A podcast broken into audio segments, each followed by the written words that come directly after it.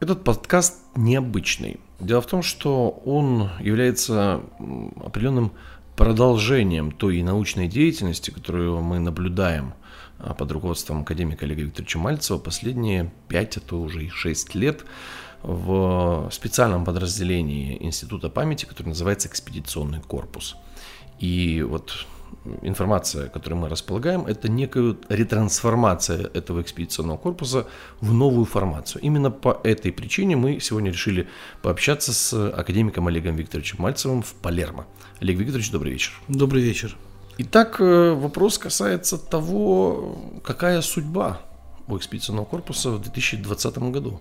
Потому что есть информация от наших европейских партнеров о том, что есть некие виды и планы на экспедиционный корпус, но об этом э, мы знаем очень мало, а вы знаете значительно больше.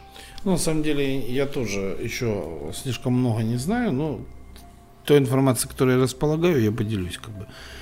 А, у нас было совещание академиков в Европе, как бы мы собирались количеством около 12 как бы, человек. И э, это совещание поставило вопрос о том, чтобы ретрансформировать и экспедиционный корпус э, в Европейскую Академию наук Украины. Как бы. То есть, э, по сути своей, превратить э, экспедиционный корпус в самостоятельную единицу, то есть из отдела в самостоятельную единицу научного как бы характера. В общем-то, мы к этому вопросу отнеслись серьезно, ответственно. По сути своей я не возражал против развития экспедиционного корпуса. А, и, в общем-то, на меня была возложена задача построения школы экспедиционного корпуса. То есть, по сути, если мы представим себе эту организацию, то выглядит она следующим способом. То есть в ядро этой организации составляет экспедиционный корпус, а внешнее ядро составляют академики мировые. То есть численностью не менее 215 человек мы насчитали, как бы, то есть по сути свои это лица, которые, в общем-то, используя технологии экспедиционного корпуса, его потенциал, научный, технический и прочий, как бы финансовый потенциал, э, занимаются исследовательской деятельностью в разных как бы, отраслях. Как бы, и вот э, те методы исследования, которые мы используем, они используются этими же как бы, учеными для того, чтобы добиваться научных как бы, результатов. И, в общем-то, это достаточно известные люди как бы, в мире, в своих отраслях. И мы, как бы, скажем так, а, давно сотрудничаем, и это сотрудничество просто принимает некую как бы, форму, а, объединенную, организованную форму. И центром этой формы является сам экспедиционный корпус Института памяти и э, школа экспедиционного как бы корпуса, который мы, в общем-то, открываем сразу по, после моего приезда из Палермо. У этой новой формации есть э, рабочее название? Ну вот когда мы говорим, что экспедиционный корпус превращается в некую э, европейскую Академию наук Украины? Ну, это он для всех превращается в некую Академию наук, для ученых и так далее и тому подобное. А для нас экспедиционный корпус, как был экспедиционным корпусом, так и остается. Просто он становится ядром некой э, новой э, структуры научной, которая как бы занимается экспедиционной научно-исследовательской как бы деятельностью. А какова предпосылка? То есть вот есть же экспедиционный корпус, да, решает задачи, э, выдает на гора технологии, методики, да. А зачем вот такая формация? Все просто очень. У нас сегодня 4 экспедиции в год. Ну, хотелось бы, чтобы их было 14. 14. Да, или 20.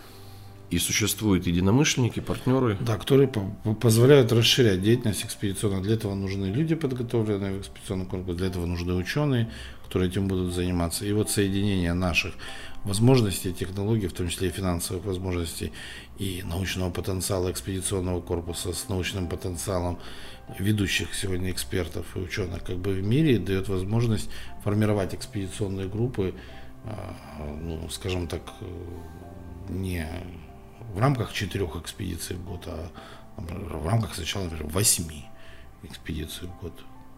То есть, например, так. Ну и потенциал э, реализационный увеличивается, мультиплицируется в данном случае. Вы же прекрасно понимаете. Речь идет э, по-прежнему о гуманитарных науках. И технических, и гуманитарных. И технические тоже могут добавиться. Изобретения и прочие вещи, рационализаторские всякие. Не, ну мы сегодня говорим и об изделиях, и потому что, по сути, свои, многие наши ученые, они заняты как бы в сфере научно-технической деятельности. Ну вот если посмотреть на Европу, ведь э, существуют определенные научные центры в Европе, да, то есть, вероятнее всего, Германия играет не последнюю роль, там то же самое а, Австрия, Швейцария, то есть институты Макса Планка. А почему именно на экспедиционный корпус э, вот, обратили вот такое внимание европейские коллеги? Дело в том, что сегодня в Европе не существует структуры, которая работает так. То есть нет экспедиционного корпуса ни в одном НИИ на сегодняшний день постоянно действующего отряда, который как бы работает с целью добывания научной как бы, информации и совершения научных открытий. Поэтому кроме нас ни у кого опыта в этом направлении нет. А в чем проблема, по вашему мнению? Среди деньги же есть у людей. Нет. Ну, финансирование есть. Деньги не помогут. Не помогут. То есть надо знать, как это делается. Как организовываются такие структуры, готовятся, создаются и запускаются, и как что обеспечивает их бесперебойное функционирование мы можем э, хотя бы, так знаете, как набросать на листе бумаги вот некие направления перспективные для вот такой структуры. То есть, когда мы говорим, что гуманитарные и точные науки, ну, мы, по сути, имеем дело с, ну, со всем диапазоном академической науки. То есть, может быть, есть некие направления, которые интересуют на этот вопрос я ответить не могу. Как бы причина как бы банальна. У нас есть э, сегодня грантовая деятельность, она строго описана, а эта деятельность в стадии разработки в настоящий момент времени. До конца 2012 года вы сможете представить чертежи уже? Некие, или это уже 20 думаю, год? Думаю, да, а то, что мы разговариваем, это 20 год.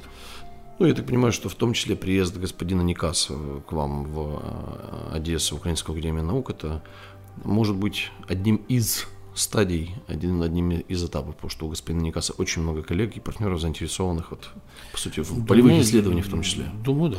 Думаю, не без этого. Ну, Антонио, как бы, мой коллега, мы работаем, изучаем юг Италии, и, а, по сути своей, мы э, заняты, в общем-то, в одной и той же сфере, как бы, да, поэтому этот человек мы глубоко уважаем, как бы, и наша встреча, я думаю, для меня имеет ну, самое достаточно важное значение. Как бы.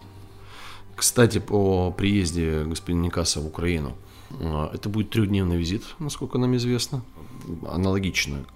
Есть ли план или хотя бы чертежи, что будет происходить? Ну, мы планируем три-четыре лекции, ну, думаю, четыре будет лекции, и беседы за круглым столом на тему исследования криминальной традиции Юга Италии.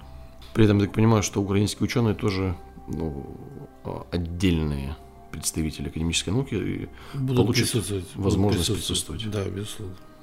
А, нет ли случайно планов о написании совместных книг или монографий. Вот Антонио приедет, мы будем говорить об этом. В том числе. Да. Спасибо большое. Пожалуйста.